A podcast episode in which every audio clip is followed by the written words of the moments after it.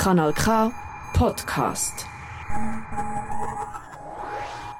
Kanal K Kultur pur heute mit drei Themen. Die 59. Solothurner Filmtage, die Werkschau des Schweizer Filmschaffens, fand im Januar statt. Ein Rückblick zu den Preisträgerinnen und Preisträgern und zu Filmen, die uns besonders aufgefallen sind. Die Naturvisionsfilmtage im Naturama in Aarau haben wir ebenfalls im heutigen Programm und dann sprechen wir noch mit dem Oldner Autor Alex Capu über sein neues Buch Das kleine Haus am Sonnenhang. Dies alles in Kultur pur, am Mischpult Michael Berger, wie immer mit tatkräftiger Unterstützung von Anita Huber. Solothurner Filmtage. 63.000 Eintritte konnte die diesjährige Ausgabe verbuchen. Rund 440 Filme aller Formate und Längen wurden für die 59. Ausgabe eingereicht. Insgesamt 238 Werke wurden schlussendlich gezeigt. Spielfilme, Dokumentarfilme, Kurzfilme, Animationsfilme sowie Retrospektiven und Hommagen. Daneben gab es eine Vielzahl von Workshops und Podiumsgesprächen. Das Team rund um Niccolo Castelli und Monika Rosenberg konnte einen vielfältigen Anlass präsentieren. Das Publikum war wie immer etwas grauhaarig, aber wer hat auch Zeit, an einem Wochentag schon morgens um 9 Uhr im Kino zu sitzen? Ich persönlich hatte 25 Filmblogs auf meiner Liste. Ein Film ist mir besonders aufgefallen und den kann man sich schon sehr bald bequem zu Hause im Fernsehen anschauen. Swiss Air Flug 100. Geiseldrama in der Wüste. Laurin Merz hat seine Karriere bei Kanal K begonnen und ist inzwischen ein bekannter Regisseur und Filmproduzent für Kino- und Fernsehfilme. Sein aktueller Dokumentarfilm setzt sich mit der Flugzeugentführung einer Swissair-Maschine in den 70er Jahren auseinander. Damals, vor 50 Jahren, bewegten eine ganze Reihe von Anschlägen und Entführungen die Weltöffentlichkeit. Im Februar 1990 explodierte eine Bombe in einer Swissair-Maschine und das Flugzeug stürzte in Würenlingen ab. Im September des gleichen Jahres wurden drei Flugzeuge nach Jordanien entführt. Eine davon der Swissair Flug 100. Adrian Winkler und Laurin Merz wurden durch Zufall auf das Thema aufmerksam. Ein Kollege erwähnte, dass brisante Unterlagen zu dem Fall endlich veröffentlicht werden.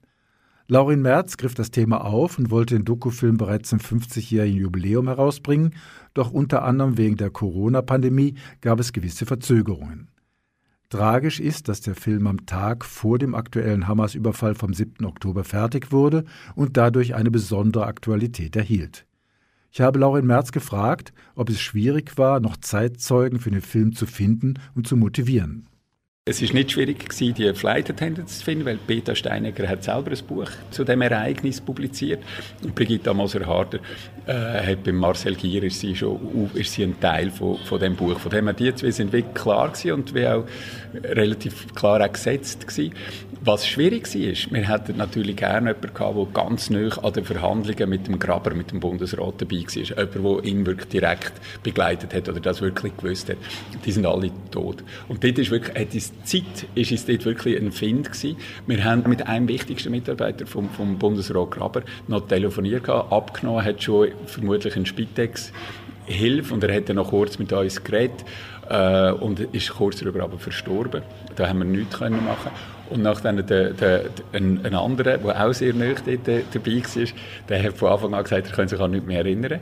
Jetzt weiss ich nicht, ob es einfach sein Schutzmechanismus ist, weil er das nicht mehr aufkochen will, oder ob es wirklich so ist. Also, weil die Leute, die damals wirklich in Charge waren, die sind jetzt natürlich weit über 90 oder wenn sie dort einen wichtigen Posten hatten damals. Und dann haben wir noch dann mit diesen beiden äh, IKRK-Leuten, die wir jetzt ja noch dann auch im Film haben, das ist noch dann schön gewesen, dass das geklappt hat.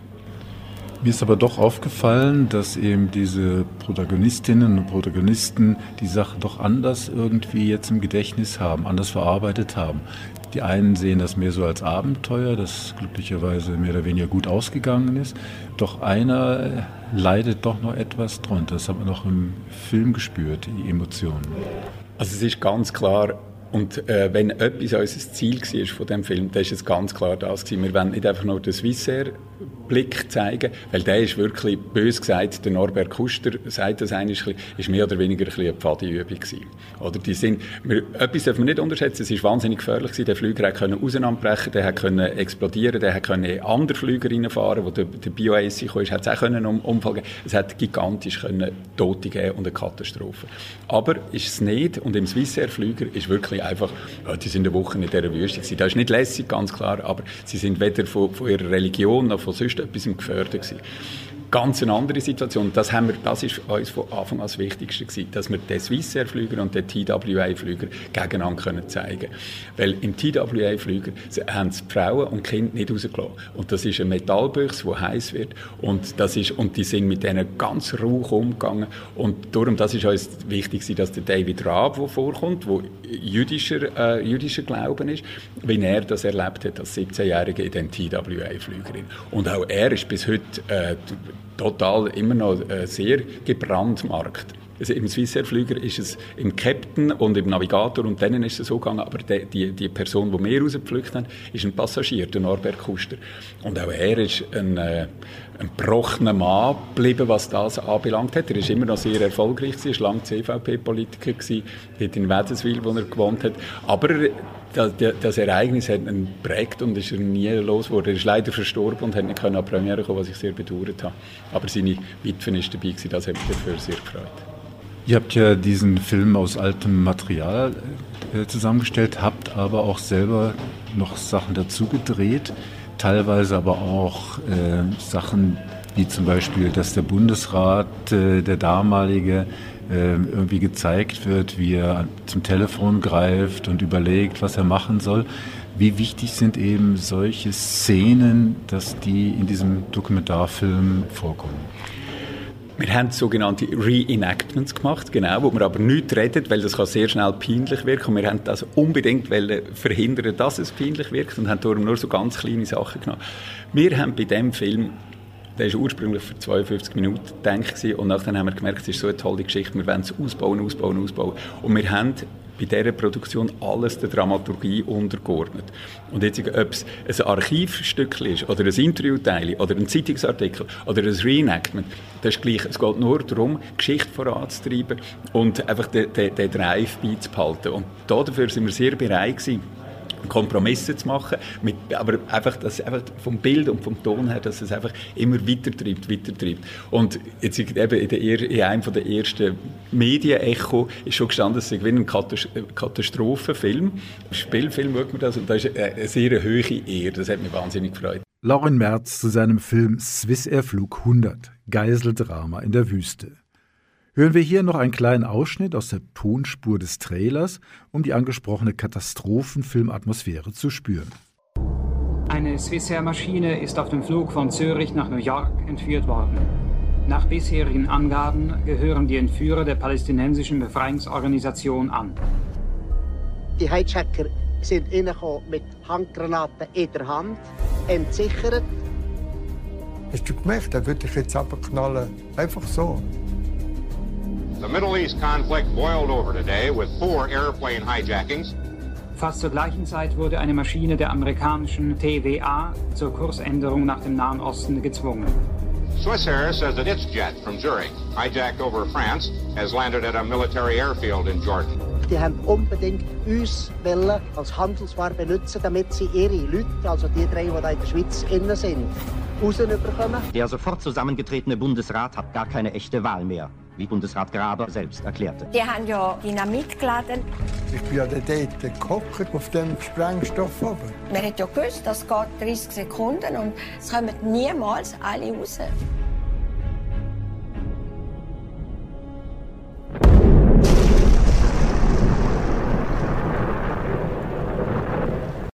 Der Film Swissair Flug 100 Geiseldrama in der Wüste lief in Solothurn im Rahmen der Prix Public Sektion und wurde vom Publikum sehr gut aufgenommen. Bereits am 22. Februar kann man den Film im Schweizer Fernsehen erleben. Um 20.05 Uhr läuft er bei SF1 und sollte anschließend auch in der Mediathek zu finden sein. Zwei weitere Dokumentarfilme sind mir in Solothurn aufgefallen. Der Film Wir waren Kumpel von Christian Johannes Koch und Jonas Mattauczek. Die Stilllegung einer Zeche in Ibbenbüren im Münsterland nordöstlich des Ruhrgebietes ist nicht gerade ein Schweizer Thema, doch ich finde den Film trotzdem sehr faszinierend. Porträtiert werden fünf Bergarbeiter während ihrer letzten Arbeitswochen in der Zeche. Eine einzigartige Welt tut sich dort auf, die engen Tunnel, lauten Maschinen, Förderbänder und natürlich der Staub der Steinkohle. Aber auch die fremde Welt der Kumpels. Seit Generationen wird unter Tage geschuftet und die Kumpels pflegen seit jeher familienähnliche Beziehungen zueinander. Doch nun ist die behütete Zeit mit der Schließung der letzten Kohlengruben beendet. Die einen Kumpels gehen in Frühpension, die anderen versuchen in anderen Jobs eine Erfüllung zu finden. Doch wie gehen sie mit ihrer neuen Freiheit um? Die Filmemacher begleiten die Männer am neuen Arbeitsplatz und nehmen uns mit zu den Freizeitbeschäftigungen, Kochen und ein Wohnwagenabenteuer ins fremde Frankreich. Einfühlsam und witzig sind die kleinen Porträts dieser sehr originellen ehemaligen Kumpels. Der Film läuft ab dem 11. April auch in den Schweizer Kinos. Der andere Dokumentarfilm, den ich euch empfehlen möchte, spielt im Herbst 1977, als die RAF in Deutschland mit der Schleierentführung aktiv war und in der Schweiz der Abstimmungskampf über die Selbstständigkeit des Juras tobte. Der Offiziersaspirant Rudi Flückiger wird tot aufgefunden. Er war auf einem militärischen Orientierungslauf unterwegs und seine Familie glaubt nicht an einen Selbstmord. Warum sollte sich Flücke im Dienst auf französischem Gebiet selbst mit einer Handgranate in die Luft sprengen? Doch die offizielle Schweiz will diesen Fall unter den Teppich kehren. Bundesrat Furgler muss unbedingt die Jura-Abstimmung ohne Störung durchboxen und das, obwohl sich die Jura-Konfliktparteien gegenseitig beschuldigen, für diesen und weitere ungeklärte Mordfälle verantwortlich zu sein. Der politisch engagierte Filmemacher Werner Schweitzer ist mit seinem Dokumentarfilm auf Spurensuche gegangen. Zwar hat er keine Lösungen für die ungeklärten Mordfälle gefunden, bringt aber doch etwas Licht in diese lange Zeit geheim gehaltenen Vorgänge. Operation Silence, die Affäre Flückiger, ab 22. Februar im Kino. Kanal K. Das muss so. Kanal K mit einem Rückblick auf die Solothurner Filmtage. Anita Huber hat der Dokufilm Wert der Dinge von Tobias Luchsinger stark beeindruckt. Es ist sein Masterfilm, mit dem er das Studium an der Zürcher Hochschule der Künste abgeschlossen hat. Anita hat in Solothurn mit Tobias Luchsinger gesprochen und er hat ihr verraten, dass er sehr lange nach einem Thema gesucht hat, mit dem er sich in seiner Masterarbeit befassen konnte. Das Thema Nachhaltigkeit ist mir irgendwie mega wichtig und ich habe gemerkt, dass ich durch das auch kann einen Teil zu dieser Debatte, auch wenn es nur ein kleines Puzzleteil ist, dazu beitragen. Und das hat sich extrem gut angefühlt, auch über vier Jahre Arbeit. Die haben ja nicht nur vor der Kamera Leute porträtiert, die nachhaltig wirtschaften oder sich nachhaltig verhalten, sondern die haben ja auch den Film möglichst ressourcenschonend machen Was heisst das konkret? Also wir haben uns entschieden, den Film nachhaltig zu produzieren, aus dem Grund, weil wir gesehen haben, oder ich habe dann angefangen Film schauen über das Thema Nachhaltigkeit und dann habe ich auch einen Film gesehen, wo auch so nachhaltige Projekte porträtiert. Und die Filmcrew selber ist auch zu sehen und sie fliegt und reist mit dem Range Rover durch die Welt. Und das hat mich dann irgendwie mega hässlich gemacht. Und dann habe ich gefunden, ey, irgendwie geht es doch auch darum, wie man selber produziert und dass man sich selber hinterfragt. Und dann haben wir uns dafür entschieden, das nachhaltig zu machen und das auch als Teil im Film zu sehen und nachhaltig Produzieren heißt, dass wir unseren Strom selber produziert haben mit Velos, mit einer Solaranlage, dass wir lokal geschafft haben. Das heißt, wir sind zu Fuß mit dem Lastenvelo oder dem Zug unterwegs gewesen. und wir haben eigentlich auch vegetarisch oder vegan gegessen auf dem Set. Also wir haben versucht, so ein bisschen alle Bereiche wirklich abzudecken. Und ich würde auch sagen, dass wir doch gute Ressourcen eingespart haben zu herkömmlichen Projekten. Und was war am schwierigsten, gewesen, um ressourcenschonend zu machen, gegenüber einem herkömmlichen Film produzieren? Der grösste Unterschied sieht man gar nicht im Film, oder man sieht ihn schon auch im Film, aber der grösste Unterschied ist, dass wir wirklich lokal geschafft haben. Und dass wir in Zürich, wo ich auch herkomme, geschafft haben und durch das ähm, nicht haben müssen groß reisen und irgendwie dreimal um die ganze Welt fliegen. Und ich muss aber auch sagen, dass das ähm, dass eigentlich die Einschränkung am Schluss eigentlich ein mega Gewinn war, weil wir ähm, haben dürfen, oder viel schneller mit den Menschen in Kontakt gekommen sind, weil wir auch irgendwie aus dem Kulturraum kommen. Und ich finde, es ist eigentlich ein mega guter Approach zum nachhaltig schaffen, indem man sich wirklich immer überlegt, kann man das Thema, das man behandeln will, auch auf einer lokalen Ebene erzählen und das irgendwie dann auch so für die ganze Welt irgendwie erzählen, bös gesagt. Aber also ich finde es gut, wenn man sich die Überlegung macht. Was möchtest du mit dem Film bewirken?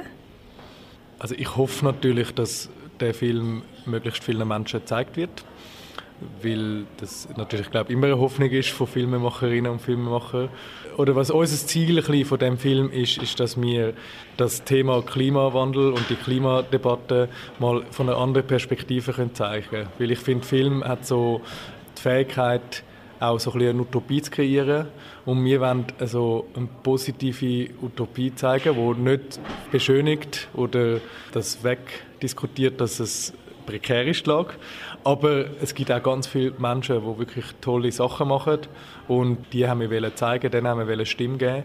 Und auch die selbstreflektive Ebene, die wir drin haben, ist sehr wichtig für uns, weil wir wollen auch ein bisschen am Publikum eigentlich zeigen, dass wenn jeder und jede bei sich selber mal reflektiert, was könnte er oder sie anders machen, nachhaltiger machen, dann wird schon sehr viel passieren. Und es würde auch sehr viel auf das ganze System Druck ausüben und durch das würden dann auch die Veränderungen schneller vonstatten gehen. Was ich eigentlich am schönsten finde in diesen vier Jahren, wo wir jetzt den Film produziert haben, ist, dass wir uns zwar auf den ersten Blick mega haben müssen einschränken wegen dieser Nachhaltigkeit und wir aber am Schluss eigentlich ganz, ganz viel auch durch das profitiert haben. Eben durch das lokale Schaffen haben wir viel besseren Kontakt mit unseren Protagonistinnen und Protagonisten aufgebaut. Wir haben können in Corona-Zeiten auch drehen, was andere sicher nicht haben können machen. Und das Schönste ist auch einfach, dass durch den Aufwand, den wir betrieben haben, durch die nachhaltige Produktion einfach auch so viele Freundschaften entstanden sind und tolle Beziehungen. Das finde ich eigentlich vielleicht das Schönste an dieser ganzen Reise, weil ich finde, die Klimakrise, wo wir drin sind, ist gravierend. Aber ich finde, es ist auch eine riesige Chance, um den Status quo ein zu überdenken und zu hinterfragen.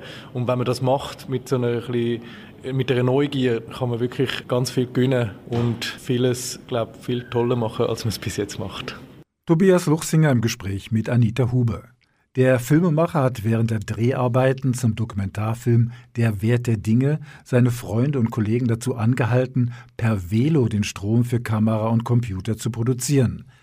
Anita gefiel am Film besonders, dass somit nicht nur die drei vorgestellten Personen nachhaltig wirtschaften, sondern auch das Filmteam versuchte, nachhaltig zu arbeiten.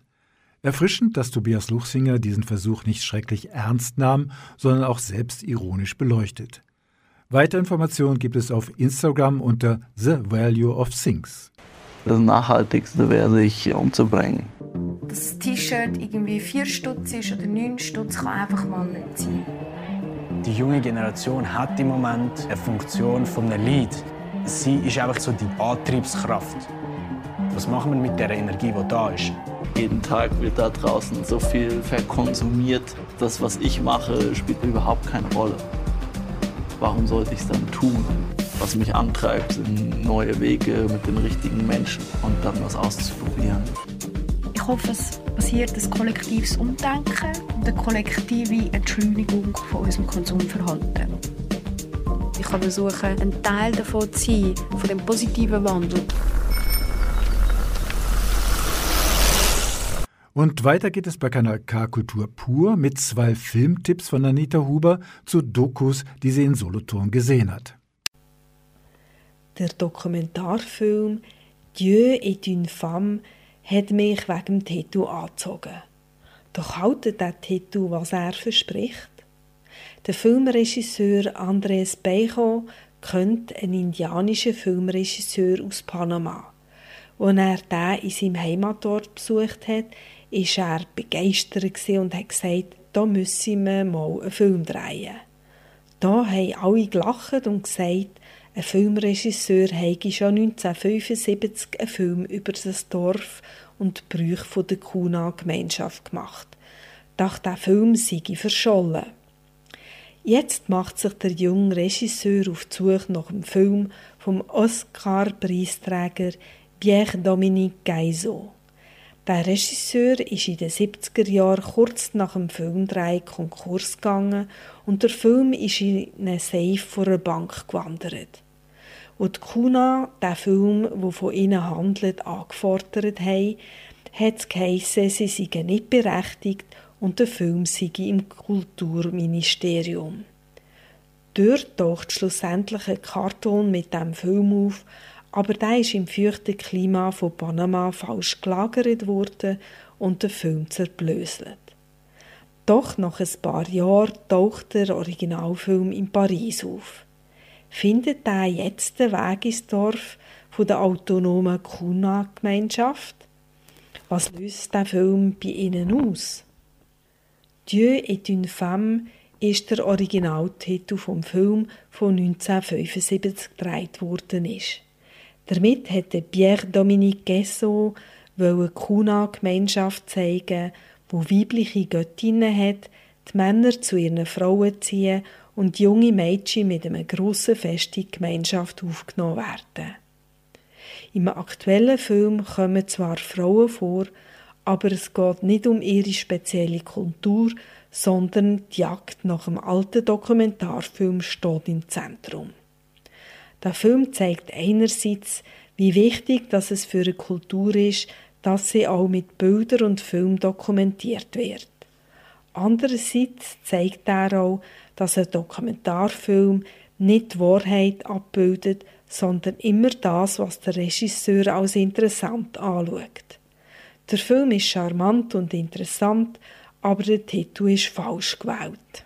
Der Dokumentarfilm Bergfahrt beleuchtet das Thema Berge aus verschiedenen Winkeln und lässt unterschiedliche Leute zu Wort kommen. Am eindrücklichsten gefunden habe ich die junge Bergführerin Carla Jacki. Obwohl ihr Freund am Eiger tödlich abgestürzt ist, tut sie weiter klettern. Auch am Eiger. Die andere porträtierte Frau, Erika Hildbrunner, ist Botanikerin und untersucht, wie sich der Klimawandel auf die Alpenflora auswirkt. Die Regisseurin Dominique Marco stellt verschiedene Forscher vor. So auch der Glaziologe Luc Moreau, der regelmässig in einen Tunnel durch einen Gletscher eingeht und misst, wie sich der Gletscher verschiebt und wo er wenn schmilzt. Ein anderer Forscher von ETH sagt, dass seine Messungen zeigen, wie sich Berge bewegen während Vollmond und Neumond. Die Bewegungen sind fürs Auge unsichtbar aber auf seinem Messgerät zeichnen sie sich ab und er fragt sich, ob die Berge wegen diesen Bewegungen Lebewesen sind.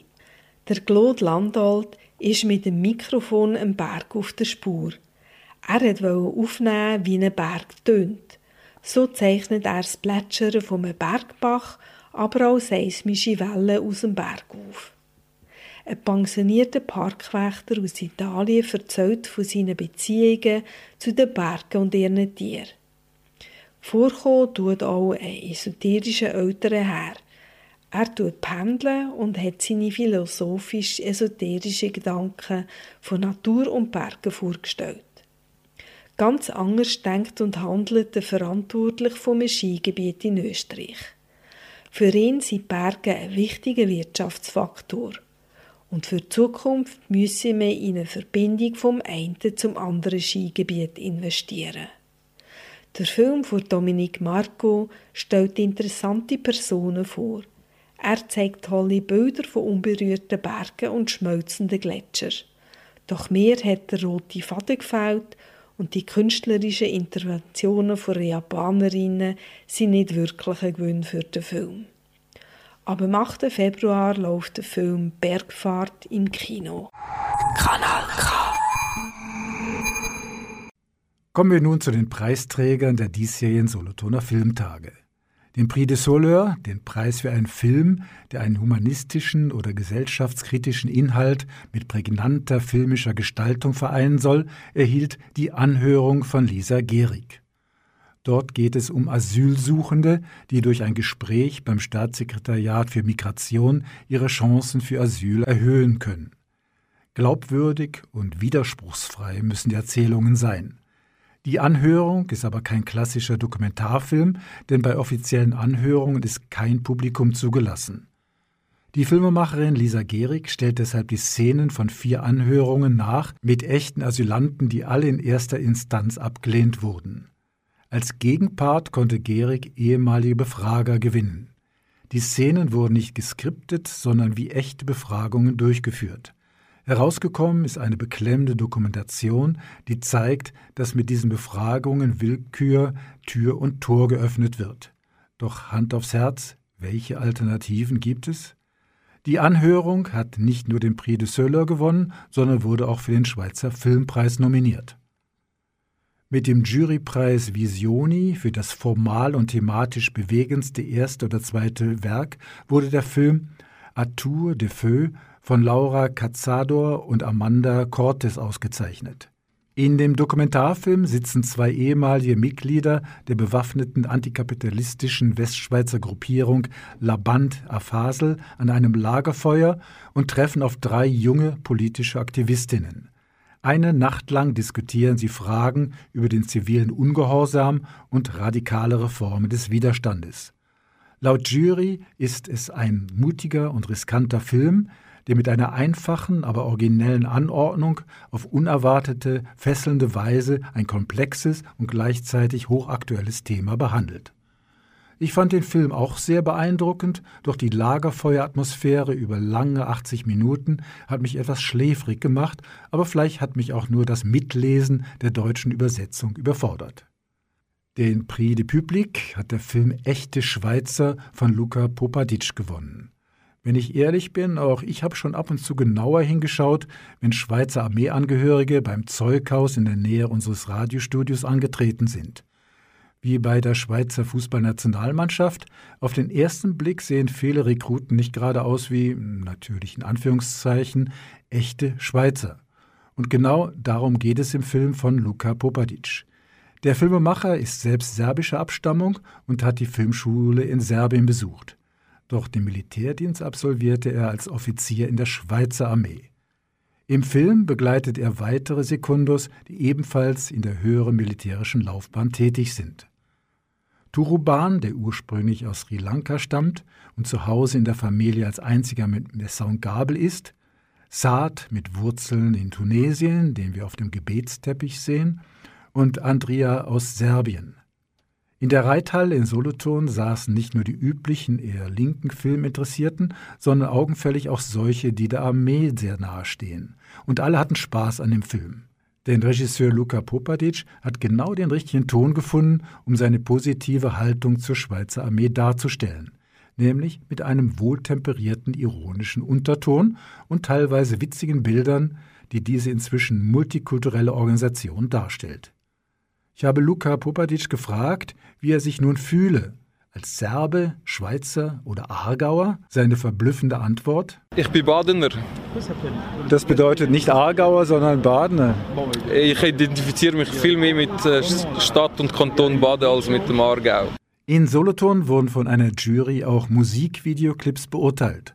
Aus 17 Titeln kommen nun fünf in die nächste Runde und am 23. März wird im Rahmen von M for Music der beste Musikvideoclip erkoren. Chancen auf den Hauptpreis haben Dance More, Sing Less von Cable Salad, Light Light von Pronto, Low Lower Sun von Elfried III and Even Ice, Berger von Mega Solalyn und Festmoll von Tu Athena hören wir zum Ende unserer Berichterstattung zu den Solothurner Filmtagen das Stück mit dem Titel Festmoll. Es lohnt sich, diesen und die anderen Titel mal auf YouTube anzuschauen.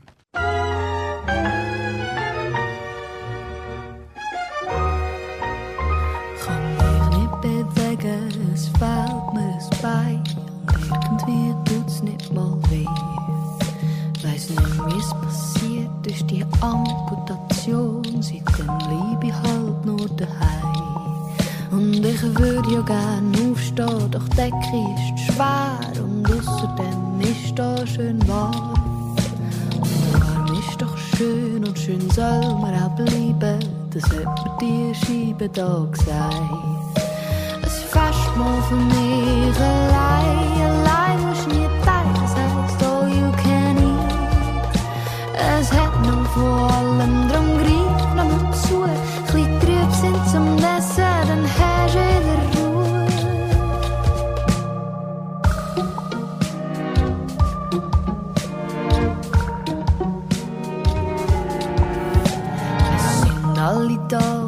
ich mach mal den Wein auf und Zweifel, ich schenk noch mal ein. Die Küchli vom Zwiespalt, die sind wirklich fein und auch die Pulle vom Groll ist nicht leid. Und ich würde ja gern aufstehen, doch die Decke ist schwer und außerdem ist da schön warm. Warm ist doch schön und schön soll man auch bleiben, das hat doch auch das Nani schon gesagt. Es fast mal für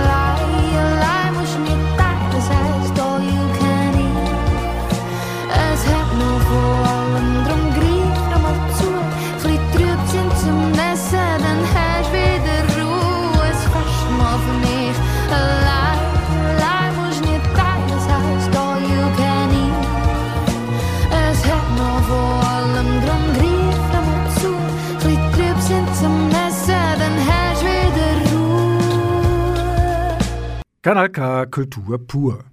Wir haben euch einen kleinen Überblick zu den Filmen gegeben, die in Solothurn bei der Werkschau des Schweizer Films gelaufen sind. Während der Filmtage fanden übrigens parallel auch die Naturvisionsfilmtage in Aarau statt. Zwei Tage lang waren im Naturama die besten Filme des letztjährigen Naturvisionsfestivals in Ludwigsburg bei Stuttgart zu sehen. Ein Film, der im Naturama während der Naturvisionsfilmtage gelaufen ist, heißt Die Tigermafia. Eine Produktion von Laurin Merz, genau der mit dem Swiss Airflug 100. In einer zehnjährigen Undercover-Recherche von Karl Ammann wird aufgedeckt, wie Körperteile von Tigern verkauft und dann in Chinas Untergrund Pharma- und Schmuckindustrie gehandelt werden. Karl Ammann hat sich in den wichtigsten Schmugglersyndikaten eingeschleust und Zugang zu Verbrecherzentren und Unterwelten erhalten. Karl Ammann und Laurin Merz sind übrigens immer noch an diesem Thema am Ball und es könnte demnächst eine Fortsetzung zur Tigermafia geben. Der Film Der Korallengärtner hat Anita Huber bei den Naturvisionsfilmtagen besonders Eindruck gemacht. Es geht dabei um den Rettungsversuch für ein Riff. Die Regisseurin Sabrina Indebizi hat den Basler Ahmad Alagoli alias Aki auf den Malediven besucht. Im Film begleitet sie Aki, der früher Banker und Barbetreiber war und nun seit sechs Jahren Korallen pflanzt, um gegen das Korallensterben zu kämpfen. Die beiden waren bei der Filmvorführung im Naturama dabei. Von der Regisseurin Sabrina Inderbizi wollte Anita wissen, wie dieser Film entstanden ist. Ich bin selbstständig und habe ähm, an SRF das Thema angeboten, weil eine Kollegin hat den Aki eigentlich so ein bisschen kennt und dann ähm, habe ich ihn mal getroffen und habe das erste Mal zweimal gedreht mit ihm und dann habe ich wie so bis zum Vorweisen gegangen und gesagt, schaut, das wär's. Und dann hat SRF Interesse gezeigt und so bin ich dann eigentlich im, habe ich den im Auftrag dann für SRF gemacht. Normalerweise geht ja da das Filmteam mit Ton und Kamera und alles Mögliche. Wie bist du vorgegangen? Ich war eigentlich One-Woman-Show.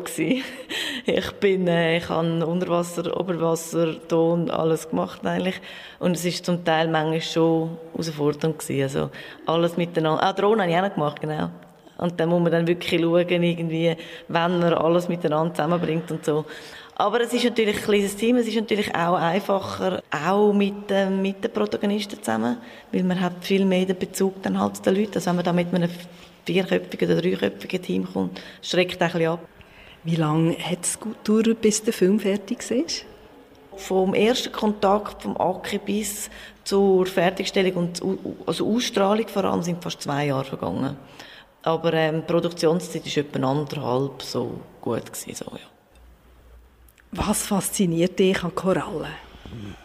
Es ist ein unglaublich wichtiges Tier, äh, ein Teilnehmer von der Unterwasserwelt, wo eine Grundlage schafft für so viel Leben. Also, die Korallen haben ja ein Prozent vom Meeresgrund bewachsen.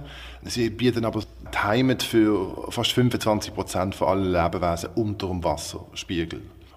Ist es einfach, Korallen zu pflanzen? Jedes Projekt ist unterschiedlich. Es kommt halt sehr viel auf, auf die Umwelteinflüsse drauf an. Aber generell ist es eigentlich ein sehr äh, ein gutes Medium, um damit zu arbeiten. Man kann Korallenstückchen abbrechen, man kann die wachsen lassen, auspflanzen und dann geht das eigentlich relativ schnell. Im Film sieht man ja auch, es hat Krankheiten gegeben bei den Korallen. Wie gehst du um mit Rückschlägen?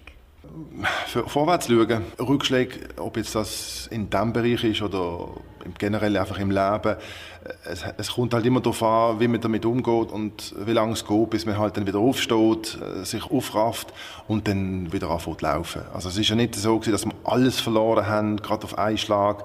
Wir haben eben einen gewissen Teil haben wir können retten und einen gewissen Teil hat überlebt und aus diesem Grund ist es weitergegangen. Aber weil, auch, sagen wir mal, es wären alle gestorben, auch dann hat man einen Weg gefunden, um weitermachen. Also eben wie gesagt, äh, aufgeben ist keine Option. Im Film tut ihr ja ein Korallenreif, das wegen Bauarbeiten zerstört wird, umpflanzen für ein Hausreif auf den Malediven. Hast du noch andere Projekte? Das Projekt ist jetzt eins Zwischenschritten gewesen. Damals, als wir angefangen haben, ist es ein sehr großes Projekt. Mittlerweile kann man sagen, das ist fast eigentlich ein, ein durchschnittliches Projekt von der Größe. Weitere Projekte stehen an. Also in Fiji ist es etwas, wo wir den anfangen dieses Jahr. Wir schauen auch noch für Partnerschaft im Roten Meer. Seychellen geht es weiter. Äh, aber auch hier in, in Europa, in Spanien, haben wir eine Partnerschaft angefangen, um dem Meer zu helfen, das ein bisschen auf ein gutes Niveau anzukommen von der Gesundheit. Was kann man in der Schweiz machen für den Korallenschutz? Hier in der Schweiz denke ich, dass, dass die Sensibilität für die Natur sehr, sehr gesund ist, nach wie vor.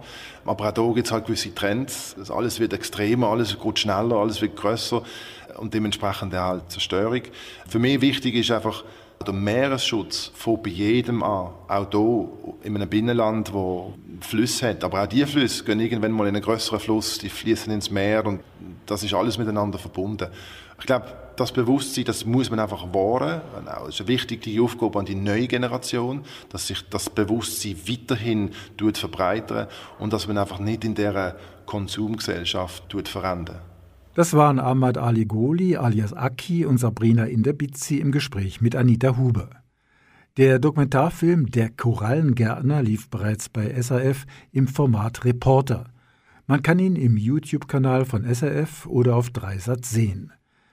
Aki hat die Non-Profit-Organisation Coral Life gegründet, die weltweit Küstenökosysteme schützt. Mehr dazu auf der Webseite www.corallife.org. Hoffen wir, dass auch nächstes Jahr das Naturfilmfestival in Zusammenarbeit mit Naturvision Ludwigsburg im Naturama stattfinden wird. Und hier passend zum Korallenfilm ein Ausschnitt aus dem Video, natürlich nur die Tonspur, von Cyril Böhler und Fiona Daniel, Underwater. Der Clip lief zwar in Solothurn bei den Best Swiss Music Videos, wurde aber nicht für den Hauptpreis nominiert. Underwater.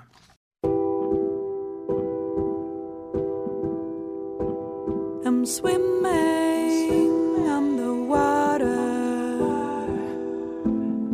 It feels like coming home. I keep on floating underwater. Never felt this calm before. I'm diving underwater. Nothing holds me back anymore. I feel infinity of the ocean and keep on losing control.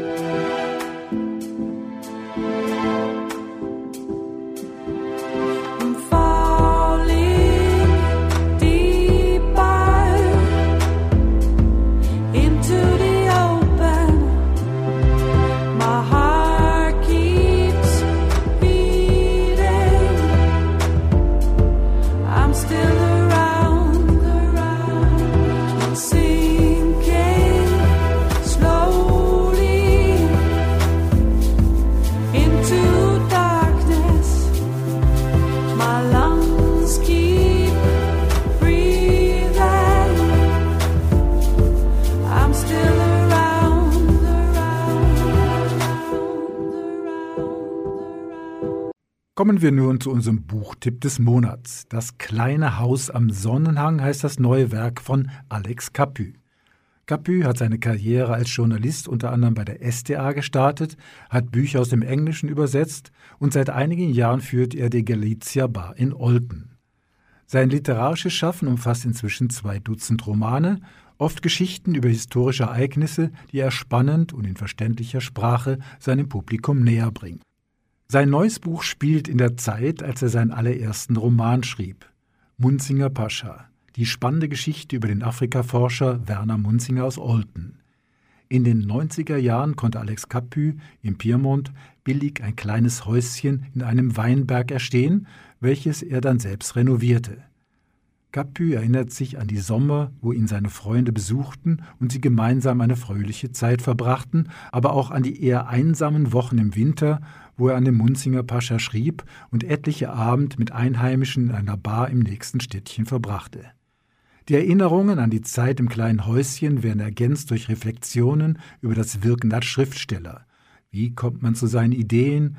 Wie bereitet man eine Geschichte auf? Wie formt man die Figuren? Und wie geht man auch mit Schreibstau um? Ich habe Alex Capu in Olten in seiner Galizia-Bar getroffen und ihn gefragt, wie viel in dem Buch nun wirklich autobiografisch ist. Also es steht ja, glaube, Roman vorne drauf oder nicht. Auf jeden Fall ist es Literatur, oder? Und darum ist das ja eigentlich egal.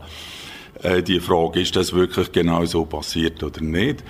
Aber wahr ist schon, als ich in dieser Zeit tatsächlich so ein kleines Haus am Sonnenhang hatte und als ich dort gewerkelt und gebaut habe und meinen ersten Roman gebaut habe und äh, auch Kinder gezeugt habe und äh, Freunde gehabt aus dem Dorf, wo ich mit ihnen Leben verbracht habe.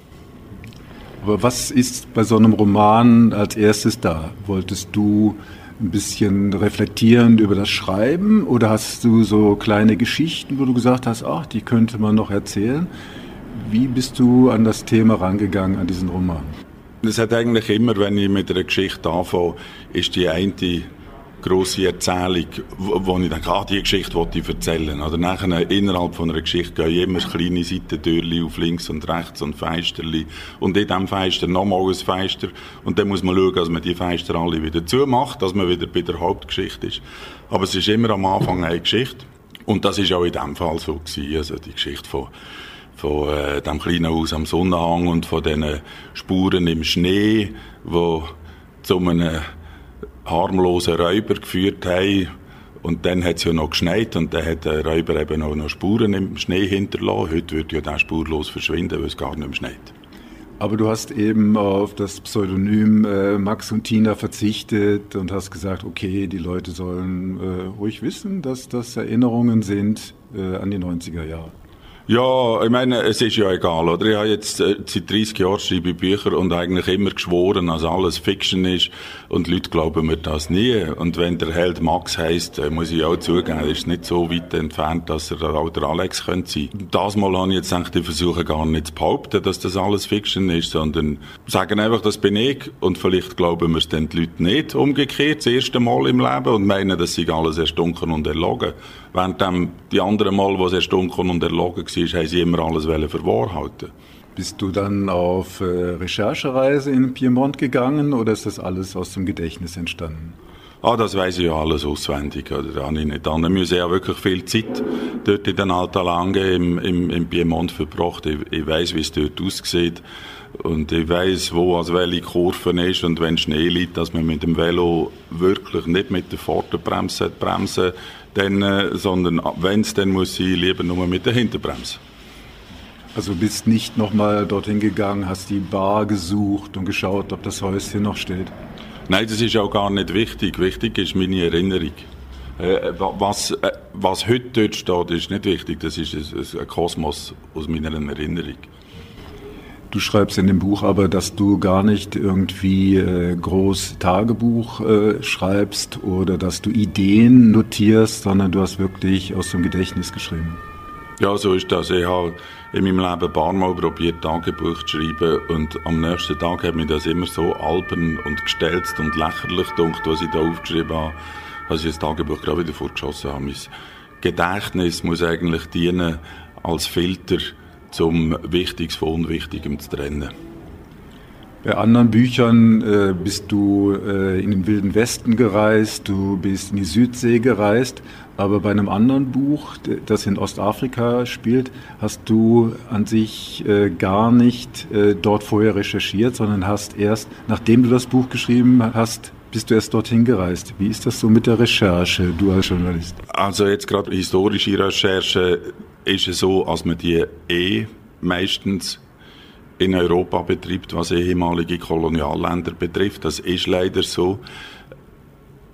Das Gedächtnis historische von Afrika ist ganz wesentlich in den Hauptstädten der ehemaligen Kolonialländer. Das ist einfach so. Äh, nicht, dass sie das toll finden, aber es ist so.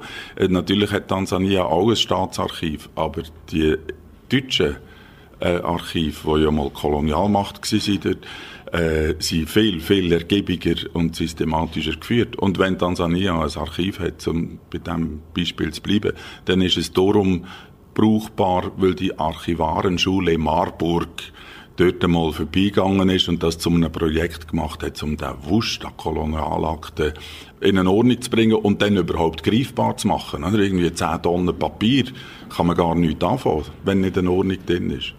Das ist leider so und darum muss man eigentlich, wenn man eine Geschichte erarbeitet, zuerst in Europa seine Recherchen machen und nachher allenfalls schauen, mit Augen, Ohren äh, und Nase und allen Sinnen, die man hat, ob es dort wirklich so aussieht, wie man sich das vorgestellt hat. Du schreibst ja in deinem neuen Roman sehr viel über das Schreiben, wie du schreibst, äh, was mich besonders beeindruckt hat, wie man eben damals geschrieben hat. Ich kann mich auch noch entsinnen, eben mit dieser kleinen äh, Hermes. Und heutzutage schreibt man mit dem Computer. Kannst du noch mal kurz schildern, was so der Unterschied ist, wenn man auf der Schreibmaschine schreibt und wenn man nachher auf dem Computer schreibt? Also ja, ich bin, ich werde das Jahr 63, das heißt, ich bin kein Digital Native. Ich habe gelernt Schreibmaschinen schreiben auf einer Hermes Baby, die ist mechanisch, hat nicht mal ein Korrekturband. Wenn man da einen Buchstaben drückt, dann stanzt es da aber richtig ins Papier ein, dann ist der dort. Und wenn man einen ganzen Satz schreibt, dann steht der auf dem Papier. Darum muss man zuerst wirklich überlegen, was man schreibt. Und nachher das reintöckeln. Das ist nicht wie heute. Ich bin auch mit dieser Entwicklung mitgegangen. Heute selbstverständlich schreibe ich auf dem Laptop und dann äh, probiere ich mal etwas aus und dann lösche ich es wieder und noch eines und noch eines und so mache ich 700 Versionen. Mit einer mechanischen Maschine auf Papier ist das nicht möglich, die Arbeitsweise. Da muss man wirklich überlegen, vorgängig. Das ist vielleicht nicht nur schlecht gewesen, aber ich weiß auch, dass äh, heute das Instrument viel, viel effizienter ist. Das ist kein Vergleich. Niemand würde auf das verzichten. Ich schreibe jetzt eigentlich immer meine ersten Versionen mit einem schönen Fülle, wo ich Tinte kann aufziehen kann, nicht mal mit Patronen, auf Papier, in ein Notizheft. Das ist schon sehr schön, weil es sehr persönlich ist und intim und direkt bei mir, weil ich weiß, dass auch der große Brüder und niemand kann das lesen. Das ist einfach mein Heft. Das geht nicht irgendwo in die Cloud oder äh, der Herr Bucheli von der Neuen Zürich Zeitung schaut mir nicht schon beim Schreiben äh, über die Schulter, sondern das ist ganz intim bei mir. Nachher die zweite Version ist dann schon auf dem Laptop, das ist halt so. Du schreibst äh, in dem äh, Buch davon, dass du eben deinen ersten Roman schreibst, den äh, Munziker Pascha. Dort hast du aber so eine Art Schreibstau vor allen Dingen, als du zum Schluss kommst. Ja, den Schreibstau habe ich immer. Ich, ich, bin jetzt nicht einer, wo es gibt ja andere Autoren, die können sich nicht wehren. Das, äh, das läuft die ganze Zeit. Mir kommt die meiste Zeit nichts in Sinn. Und dann warte ich und brüte ich ein bisschen und dann, äh, erstens weiss ich häufig überhaupt nicht, was schreiben, was für eine Geschichte. Wenn, wenn mir eine über den Weg läuft, weiss ich es dann sofort. Ah, das mache ich. Aber dann weiß ich nicht wie. Dann muss ich brüten, bis ich den Anfang weiss. Nachher habe ich einen Anfang, dann weiß ich aber nicht wie weiter. Und ich habe gelernt, mich Frieden mit dem zu machen. Es ist einfach so. Nachdenken hilft nichts, weil es ist eben eine Sache vom Brüten, vom, vom, von der Emotion, von der Intuition. Das kann man nicht beschleunigen. Und darum warte ich einfach. Dann plötzlich an einem Morgen oder einem Abend, meistens so zwischen Wach- und Schlafzustand, fällt es mir ein, ah, so geht es weiter. Und dann schreibe ich das wieder, das sind vielleicht dann zwei, drei Seiten. Und dann weiß ich wieder nicht mehr weiter und dann vergehe ich vielleicht wieder zwei Wochen, bis, ich nicht, bis wo mir nichts einfällt. Wirklich nichts. Aber es blockt mich nicht. Ich denke, ja, das ist so. Ich weiß ja anfangen. Meistens ist es dann gleich weitergegangen irgendwann. So, das ist mein Verfahren. Und so habe ich dann meistens in einem Jahr oder zwei ein Buch fertig geschrieben. Meine, wenn man das rechnet, äh, so ein Buch hat etwas zwischen 200 und 300 Seiten, die meisten von mir. Dann gibt das, äh, wenn ich im Tag eine Seite schreibe, ist ja so ein Buch in einem Jahr fertig, im Schnitt. Eine Seite pro Tag, wenn man sonst nichts macht, ist nicht so viel. Du schreibst sehr schön in dem Buch, dass es so eine Essenz ist, die man dort dann auf Papier bringt, dass die Autoren teilweise gar nicht so klug sind, wie das, was nachher im Buch steht. Ja, also das ist eine Frage von der äh, Arithmetik, oder? Wenn man als Autor zwei Jahre, sagen wir, an einem Buch hat, dann ist im besten Fall das Buch, das fertig ist, die Summe von den gescheiten Augenblicken, die man hatte, wo einem wirklich etwas in Sinn kam. Aber die vielen, vielen, vielen Augenblicke von der Dummheit und Blödigkeit und Trägheit und Einfalt des Herzens, die sind dann hoffentlich nicht im Buch drin. Und darum ist eigentlich äh, Rechnen das Buch gescheiter als der Autor. Dein ehemaliger Verleger hat mal gesagt, oh, ist doch gar nicht so wichtig, was du schreibst, wichtiger ist, wie du schreibst. Wie stehst du zu der Aussage? Das, ja, das ist der Daniel Kehl vom Diogenes Verlag, der mein, erst, mein ersten Roman veröffentlicht hat. Und das stimmt natürlich schon. Wichtig ist, äh, wie man schreibt. Äh, die Amerikaner sagen in der Popmusik, it's the singer, not the song, was ausmacht. Oder? Und das ist in der Literatur natürlich eigentlich auch so. Natürlich kommt es darauf an, wie man etwas, eben, auch ein Roman, wie man singt. Nicht was, was, was die Geschichte ist. Andererseits kommt es eben gleich auch ein bisschen darauf an, was. Weil ein Wie ohne ein Was gibt es auch nicht. Ein Was braucht es. Und das Was, man erzählt, prägt auch das Wie. Also es braucht beides, würde ich sagen. Ich will nicht zu viel verraten zum Roman. Eben, es hat ja die Handlung, aber eben auch sehr viel zum Schreiben. Dort sagst du auch, dass äh, so ein Autor meistens ein Thema hat und nachher ein, eigentlich nur noch Variationen dazu schreibt. Ja, ich, ich glaube schon, dass eigentlich äh, jeder Autor, jede Autorin immer im Grunde genommen sein immer gleiche Lied singt. Und man findet das irgendwann, die meisten irgendwann zwischen 20 und 40 und nachher singt man das in Variationen bis äh, es niemand mehr hören will. Im schlimmsten Fall. Oder bis man es selber genug hat oder einfach müde ist. Also alle meine literarischen Säulenheiligen erkenne ich eigentlich sofort, äh, wenn ich sie lese. Und es, die haben alle, jeder hat sein eigene Thema und meistens auch seine Bevölkerungsgruppe, wo er mit einer solidarisch ist. Sagen wir der Anton Tschechow mit seinen idealistischen Lehrerinnen und mit den Landärzten, die nie wissen, ob sie jetzt in die Stadt zügeln oder nicht und ob die Sklaverei abgeschafft werden oder nicht. Und ich denke, komm, mach mal einfach etwas. Oder, meine, alle meine Helden, äh, literarischen, die haben alle so eine Bevölkerungsgruppe eigentlich, die ein bisschen prekär ist. Vermutlich braucht es das. Ja. Und deine Bevölkerungsgruppe? Ach, äh, ich glaube, äh, ich bin ja ein Kleinstadtbewohner und äh, ich, ich kenne mich aus in der Kleinstadt, da Zogten zum Beispiel, aber ich weiß einfach, wie eine, wie eine Kleinstadt funktioniert. Das ist in Solingen in Deutschland nicht anders als irgendwo im Süden von Frankreich oder in Italien oder wahrscheinlich auch in Paraguay. Und Großstädte sind auch nicht viel anders, weil äh, Großstädte eigentlich eine Zusammenballung von einem Haufen Kleinstädten und Menschen im Grunde genommen überall gleich leben. Aber äh, ja, meine, meine Bevölkerungsgruppe ist der Mensch, der seinen Alltag versucht zu bewältigen, glaube ich, das eigentlich möglichst in Würde und Anstand. Wenn man jetzt äh, zu dir kommt in die Galizia Bar, äh, muss man da Angst haben, dass man irgendwann in dem Buch dann erscheint? Oder kann man hoffen, dass man dort vorkommt, aber man kommt sicher nicht vor, weil du eben diese verschiedenen Figuren, die hier auftauchen, auch sonst in Olten, dann zu deinen eigenen Figuren machst? Also es ist ja nie so, dass einfach eins zu eins äh, jemand, wo mir über den Weg läuft, dann äh, von mir porträtiert wird. So funktioniert das nie. Erstens braucht es eine zeitliche Distanz zum Objekt von der Betrachtung, oder sonst kann ich gar nicht scharf stellen. Ich muss, es muss ein bisschen Zeit vergangen sein. Und dann vermischt sich die Figur mit Wesenszügen von einer anderen Figur und das Amalgam gibt nachher eine neue, eigentlich eine Kunstfigur, die es so nie gegeben hat. Das ändert aber nichts daran, als natürlich hier in der Kleinstadt ein Haufen Leute sich wiedererkennen in einer Figur von mir. Aber das sind häufig die, die ich mit keinem Gedanken an sie gedacht habe. Und die, die ich vielleicht tatsächlich sie gedacht habe, die erkennen sich nie. Das ist auch so. Die Nadja in deinem neuen Buch ist ja sehr präsent, deine Frau. Hattest du vorher mit ihr darüber gesprochen, äh, dass du doch einige Gedanken zu ihr so äh, eben formulieren kannst? Oder hat sie das nachträglich dann abgesegnet? Es geht vor allen Dingen darum, dass sie eine andere Arbeitsweise hat, äh, dass sie neue Sachen gerne kennenlernen möchtest und du sagst, oh, ich bin zufrieden, wenn mir was gefällt, dann bin ich zufrieden.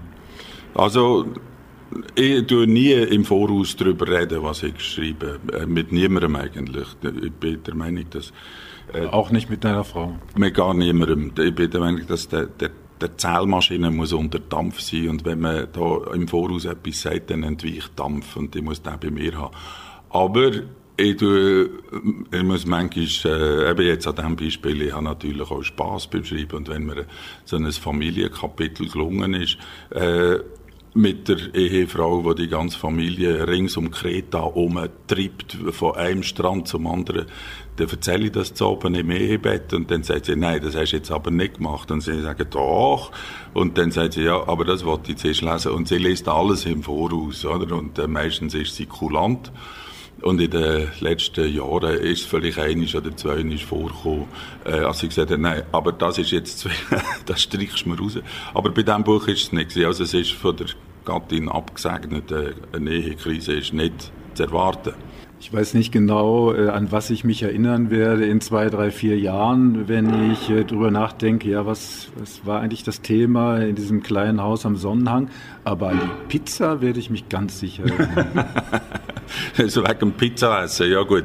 Ich habe so eine Marotte, ich, ich, muss eigentlich nicht immer eine andere Pizza haben. Oder für mich ist Pizza Fiorentina mit äh, Spinat und Gorgonzola drauf ist für mich wunderbar. Das kann ich eigentlich auch dreimal am Tag essen, ist mir gleich. Meine Frau muss jedes Mal eine originelle Pizza haben. Irgend mit, was weiß ich, mit Brokkoli drauf oder Nutella oder was. Ich brauche das nicht. Und äh, an diesem Beispiel äh, erkläre ich einfach, wie es unterschiedliche äh, Wesensarten bei den Menschen gibt. Ich habe jetzt noch eine konkrete Frage zum Titel von deinem neuen Buch. Hast du den selber äh, vorgeschlagen oder ist das mit dem Verlag entstanden, dieser Titel? Also der Titel ist das einzige, mit, der, mit dem Umschlag natürlich, wo ich als Autor nicht autonom bin. Äh, was ich schreibe, das bestimme ich wirklich selber. Beim Titel reden ziemlich viele Leute mit, beim Umschlag sowieso. Äh, es kann sein, dass mein Lektor und der Verleger und ich einig sind bei einem Titel und dann geht das in die Vertreterkonferenz vom Verlag. Die Vertreter Buchhandelsvertreter sind die, die zu den Buchhändlern gehen. Das sind die, die an der Front sind vom Verkauf. Und wenn die sagen, der Titel, das geht überhaupt nicht, das Buch wird in der Regal liegen wie Blei, dann hören wir aber alle. Und die haben also echt ein Vetorecht. Die haben eigentlich fast mehr Recht als ich. Ich habe auch ein Vetorecht. Wenn, wenn irgendwo ein Titel auftaucht, der mir dann wirklich nicht passt, äh, dann sage ich, nein, geht jetzt also nicht. Aber wir müssen uns da finden. Und äh, bei diesen Konferenzen äh, wird häufig noch der Titel gewechselt oder auch der Umschlagscover. Äh, gibt es Bedenken und sie sagen, ja, nein, müsst das, jetzt an diesem Beispiel haben wir ein erstes kleines Haus gehabt, das sehr im Grünen gestanden ist. Und dann hat der Vertreter mit Recht gesagt, ja, aber das ist Irland oder so, das ist nicht Italien. Wir wollen äh, Zikaden hören, kreischen äh, auf dem Cover. Und dann haben wir das gemacht und wir sind froh um den Input. Alex Capu. Sein Buch Das kleine Haus am Sonnenhang ist gerade im Hansa Verlag erschienen. Ich finde, es lohnt sich mal wieder in den Romanen von Alex Capu zu schmökern. Besonders empfehlen kann ich die historische Geschichte Eine Frage der Zeit. Kurz vor dem Zweiten Weltkrieg bekommen deutsche Werftarbeiter den Auftrag, ein Dampfschiff über die Berge in Tansania zum strategisch wichtigen Tanganyika-See in Afrika zu transportieren. Eine Frage der Zeit. Das war's bereits wieder für diesen Monat von Kanal K Kultur pur. Einige Filme der Solothurner Filmtage sind bald im Kino zu sehen, unter anderem Die Anhörung, Die Affäre Flückiger und Die Bergfahrt. Nicht vergessen, im Schweizer Fernsehen läuft am 22. Februar Swiss Air Flug 100 Geiseldrama in der Wüste. In der Mediathek von SRF und auf YouTube findet man den Naturfilm Der Korallengärtner und das Buch Das kleine Haus am Sonnenhang von Alex Capü ist im Hansa Verlag erschienen. Übrigens, diese Sendung ist auch als Podcast bei Kanal K und bei unseren Freunden von Spotify erhältlich. Wir hören uns wieder live am 2. März um 17 Uhr auf Kanal K mit einem Rückblick auf die Berlinale, den internationalen Filmfestspielen in Berlin. Und dann gibt es auch einen Buchtipp zum ukrainischen Tagebuch von Patrick Lüthi sowie einen Hinweis auf die passende Ausstellung zum Tagebuch in Olten. Herzlichen Dank an Anita Huber für die tatkräftige Unterstützung. Vom Mischpult verabschiedet sich Michael Berger. Das ist ein Kanal K Podcast Jederzeit zum Nachhören auf kanalk.ch oder auf deinem Podcast App.